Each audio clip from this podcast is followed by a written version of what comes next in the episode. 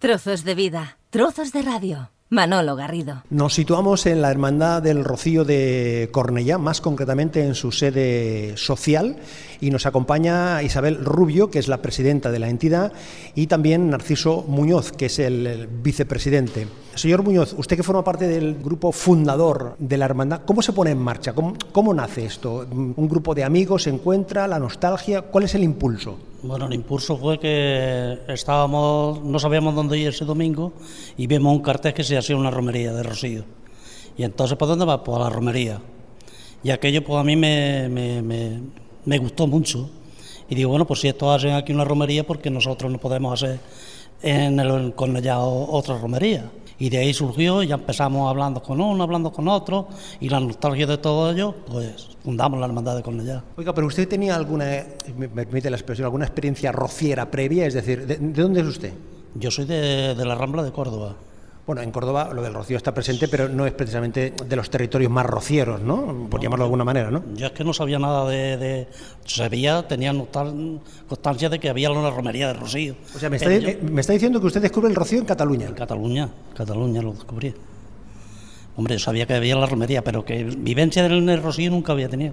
Los compañeros míos, amigos míos, sí que, que son de, de la Puebla del Río y eso, y ellos sabían lo que era el rocío, pero yo no. La presidenta, que como decíamos es eh, eh, Isabel Rubio, no es ni siquiera andaluza, pero igualmente su acercamiento, su descubrimiento del rocío lo hizo a través de un amigo común vinculado al mundo de la radio, José María San Félix. Bueno, José María San Félix y Narciso Muñoz. Yo casi te diría que lo conocí más por Narciso que por José María. Narciso éramos amigos y cuando él fundó la hermandad, pues yo estaba allá al lado. Luego José María sí que es verdad que colaboró muchísimo con la, con la hermandad y sobre todo también me gustaría nombrar a Pedro Gilmazo, que fue uno de los que más me apoyó para que tirara para adelante porque a mí me decía Narci que quería que fuera hermana de la hermandad, yo le decía que colaboraba con él en todo, que vendía tickets, que es lo que hiciera falta, pero que yo no, no, quería ser hermana porque no había conocido nunca al Rocío, no sabía lo que era ser rociera, ni había tenido nunca nada semejante en mi familia, porque yo soy manchega. Sí que yo siempre me he sentido mariana, muy mariana, mucho por la Virgen, pero nunca Mm, para llegar a decir me siento rociera. Y de hecho estuvimos cuatro años ayudando, pero sin, ser, sin entrar en la hermandad. Cuando habla, cuando la presidenta de Narcis, es Narciso, el que yo le he presentado formalmente, pero que todo el mundo lo conoce como, como Narcis. Ese eh, grupo promotor arranca la hermandad y sus primeras manifestaciones, las primeras, llamémosles, romerías o celebraciones del, del Rocío, las hacen en la comarca. Y entonces estaba Pluga, San Juan de Pico, allá. Y entonces había unas carreteras muertas, digamos, estaban asfaltadas y todo. Y, eh, y vimos que, y pedimos permiso y Todas las puertas que picaba una puerta te sabría, picaba otra puerta y te sabría. Estamos hablando del año 81, 81, 82. 82. 82. Se fundó, fundamos en el 81, pero el primer rocío fue en el 82. ¿Y qué es lo que hacían ustedes ahí? Empezamos a hablar con entidades de aquí de, de Cornellá y de y entonces pues ya montamos las casetas y montamos y el rocío pues se hizo yo qué sé, de la manera que, que, sabíamos, que pusimos, la Virgen la sacamos en un cajón, digamos, y era una estampa, y cuando decíamos, venga, pues sacamos a la Virgen, venga, pues venga, con la Virgen para afuera, la Virgen para adentro, sin saber si lo hacíamos bien o no lo hacíamos bien, pero el afán nuestro era sacar a la Virgen. ¿Y la respuesta de la ciudadanía? Cuando nos veían el primer año íbamos tres y el gato, pero ¿dónde van esta gente? ¿Dónde van? Pues bueno, pues empezamos y ya la gente vio que la cosa se movía, pero allí no se cabían, de los coches que había no se cabían. La presidenta también tiene un recuerdo muy grato de, ese momento y lo digo con conocimiento de causa porque servidor tuve la oportunidad también de, compartir esos momentos iniciales de la hermandad y uno que estaba en, tareas radiofónicas veía a muchas personas y entre ellas a Isabel que como decía pues estaba allí ayudando, formando parte de ese grupo de, personas que estaba impulsando la hermandad. Cuando empecé, empecé ayudando, porque yo no, no sabía lo que significaba la palabra rociera, de la cual hoy me siento muy orgullosa y me falta mucho por aprender, no, no he aprendido todo lo que, lo que significa esa palabra, pero la verdad que tengo recuerdos muy bonitos. Sí que como dice el Narci, pues empezamos muy poquita gente, pero la gente respondió muy bien, se fue agregando. Las entidades le dieron mucha vida al Rocío del Valle Llobregat, tanto las de Cornellá como las de Hospitalet, que también venía Tertulia Flamenca, venían varias entidades. Mm, hubo momentos muy emotivos y muy bonitos. Uno de los momentos eh, de decisión es cuando la hermandad se plantea también bajar al rocío. ¿eh? Cuando hay un momento que va tomando una dimensión, va tomando eh, más cuerpo, más fuerza, y entonces ustedes se plantean, vamos a participar también en el rocío. ¿Cómo es ese paso? ¿Cómo, cómo es esa, esa decisión? No, fácil no, lo que pasa es que ya, esto ya estaba ahí Francisco Guzmán, estaba Paco Hidalgo, entonces la conciencia de ellos no era la mía. Entonces conocía a mucha gente de allá abajo y entonces vinieron de unas reuniones que vinieron a las peñas. Y entonces vino un señor de, no me acuerdo ahora de qué hermandad era, y entonces allí aquella tarde decidimos de, pues venga, vamos a planteárnoslo para, para ver cómo se puede bajar a ser hermandad filial de, de Almonte se puso en marcha todo ese trámite, llamémosle administrativo, ¿no? Es decir, hasta que se. bueno, vamos a situarnos en el calendario. Estamos hablando de mediados de los 80 y hasta el año 10 o el año 12, ¿no? Es cuando ustedes. Eh, en 2012. En 2012 es cuando la Hermandad eh, Nuestra Señora del Rocío de Cornea es reconocida formalmente como filial en el número 109. Eso, eso fue la culminación de tanto trabajo, de tanto esfuerzo, de tanta fe, de tanta dedicación, de tanta implicación. La verdad que sí, de todos los hermanos y todas las de Gobierno que ha habido anteriormente a nosotros. Ahí hemos trabajado todos con ese interés. ¿Por qué desde el principio la Hermandad de Cornea se plantea esa vinculación directa con eh, Almonte, con el Rocío, y no forma parte de ese otro grupo de eh, hermandades que en Cataluña desarrollan? Porque nosotros, la primera idea en el principio era de, hacer hermandad filial de, de Almonte. Y entonces, si nos uníamos a la FECA, pues no sé si hubiéramos podido, a lo mejor ya está cómoda aquí y ya pues no, no hace los esfuerzos que hemos hecho para, para estar allá abajo. Y hoy pues estamos contentísimos de, de ser hermandad filial de, de Huerva. Nos decía la presidenta que el, papel de Gregorio es eh, clave en, la historia de la, de la hermandad. Sí.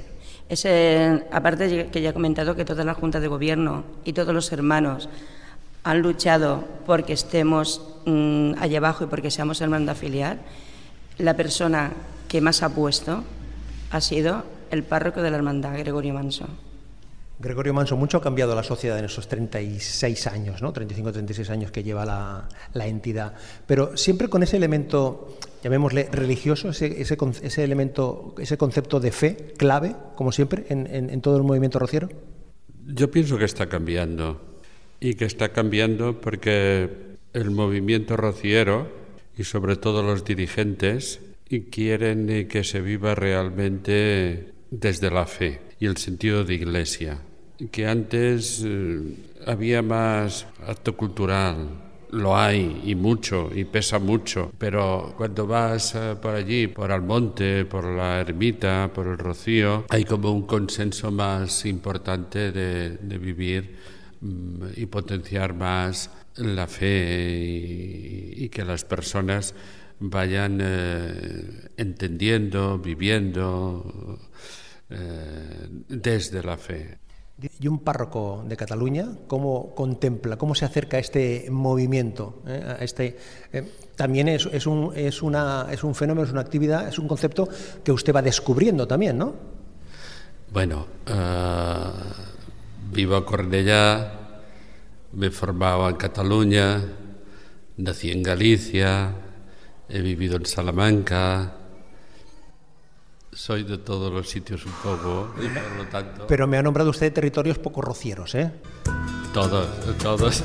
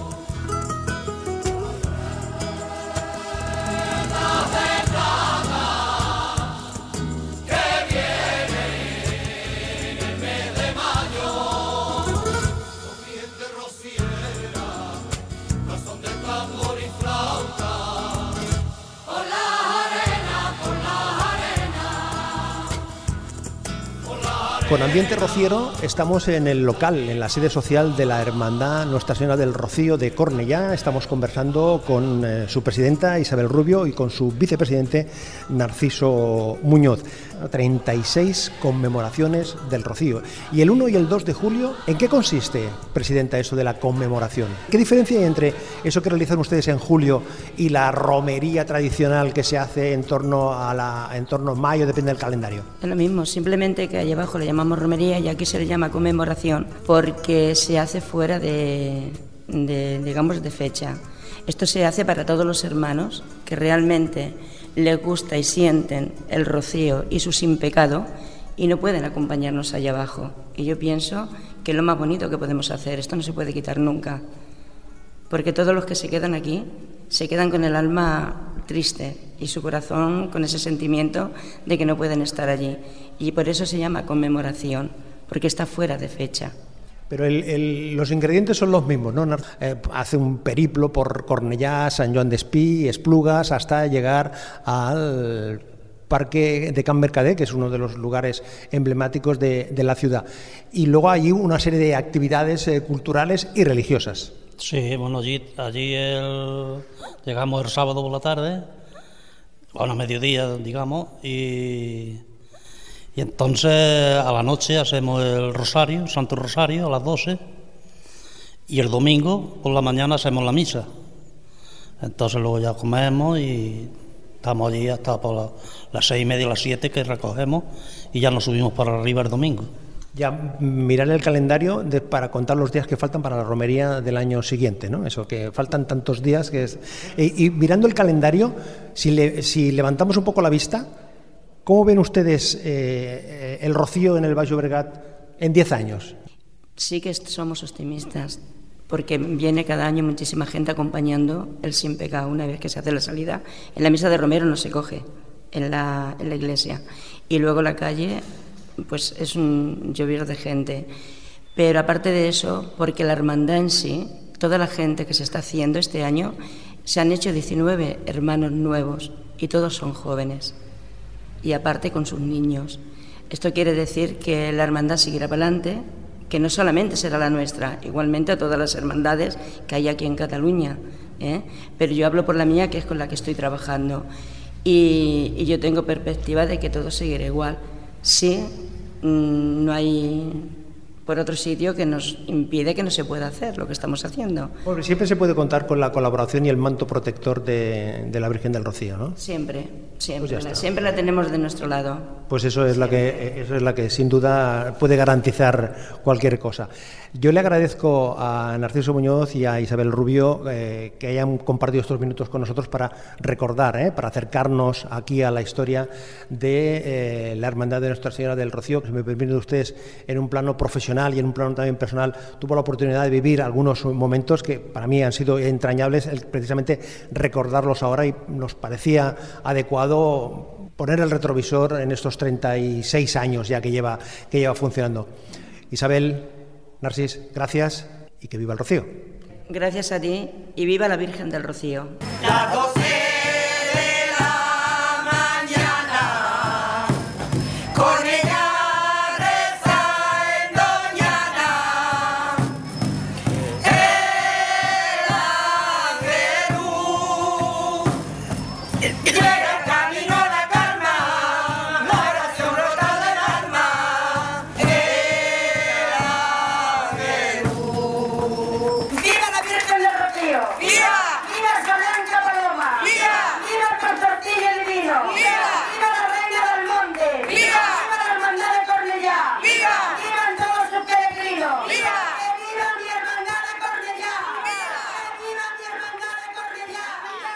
Podcast, la nueva forma de escuchar la radio. Manolo Garrido. Seguimos con el Rocío y en este caso eh, conversamos eh, con Francisco Hidalgo, que es escritor y también conocedor de todo lo vinculado a esta manifestación cultural y religiosa. Paco Hidalgo, ¿es una, es una suma de las dos cosas, el Rocío? Es sin duda una suma de las dos cosas. Habrá personas que pongan el peso en el sentimiento religioso, en la devoción, y otras que lo pongan en la antropología cultural. digamos que es la manifestación religiosa eh, más popular, más multitudinaria de la cultura andaluza. Hablando hace un momento con el vicepresidente Francisco Muñoz y con la presidenta Isabel Rubio, los dos descubren el rocío o se acercan al mundo del rocío estando aquí en Cataluña cuando su vinculación territorial no era del rocío. El descubrimiento de lo andaluz por parte de personas nacidas en Andalucía o en comunidades cercanas a Andalucía, en Cataluña, ha sido muy frecuente. Podríamos, quizás hay un estudio para hacer, calcular más o menos cuántas personas se han hecho rocieros en Cataluña, cuántas personas se han acercado al flamenco, a la poesía andaluza, etcétera, etcétera. Tengamos en cuenta que la inmensa mayoría de los nacidos en el sur y que viven en Cataluña son personas que no tuvieron acceso a las manifestaciones culturales andaluzas si no vivían en la proximidad geográfica. Entonces, cuando ellos se vinieron a Cataluña, o vinieron muy jóvenes, o no habían tenido posibilidades de desplazarse si era granadino al monte porque no había disponibilidad económica. ¿Es distinto ser rociero en Andalucía o ser rociero en Madrid o en Cataluña o en Valencia? Es distinto ser rociero en función de, ¿cómo se diría yo? Que es ser rociero fuera de Andalucía es distinto a serlo dentro de Andalucía. Una anécdota, una vez mi madre me dice, Francisco, ¿tú te has dado cuenta que aquí en Córdoba nadie pone la A en el coche cuando se ponían las pegatinas? Y le dije... La de Andalucía. La de Andalucía. Y le dije, claro, pero fíjate que es que ellos viven en Andalucía y no necesitan decir que son andaluces. Sí, fuera de Andalucía Mm, sienten la necesidad de expresarse eh, más eh, visiblemente eh, su afición o su participación en lo andaluz. El rocío, el paso del tiempo lo va consolidando. Parece que la mayoría de entidades, parece que sí hay un nuevo impulso generacional. En este nuevo siglo, cuando la sociedad está cambiando tanto, cuando la forma de comunicarnos es tan distinta hace 10 o 15 años, eh, es complicado pensar cómo va a ser esta manifestación cultural religiosa en 10 o 15 años?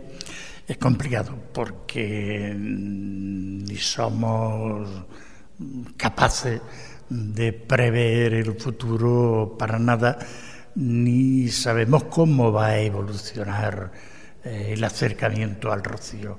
Yo tengo mis dudas de que se estén acercando más personas al rocío. Yo no veo que haya un aumento del sentimiento rociero. Sí hay un aumento de la participación, del disfrute, del salir al campo y estar en contacto con la naturaleza y quizás por eso aumenta la participación en el rocío y en cualquier otra eh, romería o manifestación que tenga que ver con la naturaleza. Oiga, eh, ¿dónde está la línea que separa el ambiente de la Feria de Abril, el ambiente de la romería del Rocío? Mm, sin duda, mm, uno de los poetas andaluces, José María Pemán, que era muy católico, apostólico y romano, dijo que el rocío era una celebración pagana levemente cristianizada por la señora. Pues ahí está el elemento religioso protagonizando y es lo que marca una diferencia eh, fundamental con la feria de abril o las cruces de mayo o cualquier otra festividad. Quizás la Feria de Abril porque es la más numerosa eh, de participación. No, no es el Rocío una Feria de Abril como en la Feria de Abril no hay manifestación, sentimiento, eh, tradición religiosa. El rocío o la Semana Santa aquí en Cataluña ha pasado a estar en manos de lo religioso cuando inicialmente la recuperación fue más un, eh, de aspectos socioculturales más que religiosos, ¿ha pasado a estar más con un protagonismo mayor la religión? Aparentemente. Yo creo que la Iglesia como institución nunca ha sabido acercarse a las manifestaciones religiosas de origen andaluz. Mi interpretación particular es que sí ha visto que hay una multitud de, entre comillas, posibles clientes y le dedica una atención que tanto las hermandades como las cofradías eh, la aceptan porque necesitan llevarse bien y tener esa presencia del sacerdote en sus procesiones o de incluir o de entrar sus imágenes a las iglesias. Creo que aún falta un trecho para un entendimiento eficaz y feliz por ambas partes. De la historia del Rocío, de la historia de la hermandad de Nuestra Señora del Rocío de Cornellá, del presente de la celebración rociera en Cataluña y en el Baixo Bregat y por dónde puede ir o qué puede pasar en el futuro inmediato en esta celebración cultural religiosa. Hemos estado conversando con eh, Francisco Hidalgo. Gracias Paco y hasta la próxima como siempre encantado. Trozos de vida, trozos de radio. Y completamos este recorrido rociero con un documento sonoro singular. Unas sevillanas cantadas frente a la puerta de la parroquia de Chucena, cuya titular es la Virgen de la Estrella, al pasar el sin pecado de la hermandad de Chucena y dedicada a la hermana mayor, Maribel Jacinto. La pieza se llama Un sueño cumplido y su autor es Paco Hidalgo, con el que conversábamos hace un instante. Cantan los hermanos Márquez y Damián Garrido, los tres nacidos en el Hospitalet y muy rocieros. Desde Chucena, en Huelva, muy cerca del Rocío, sonido callejero por sevillanas.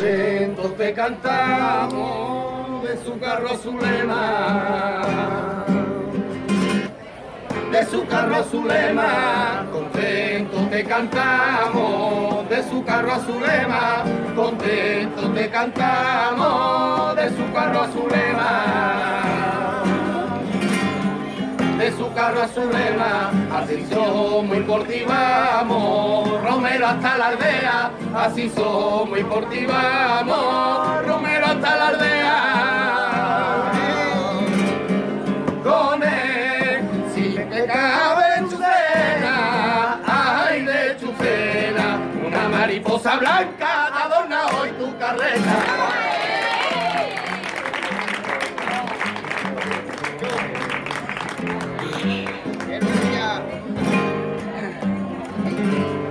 Mi medalla al cuello, señora, verte vengo.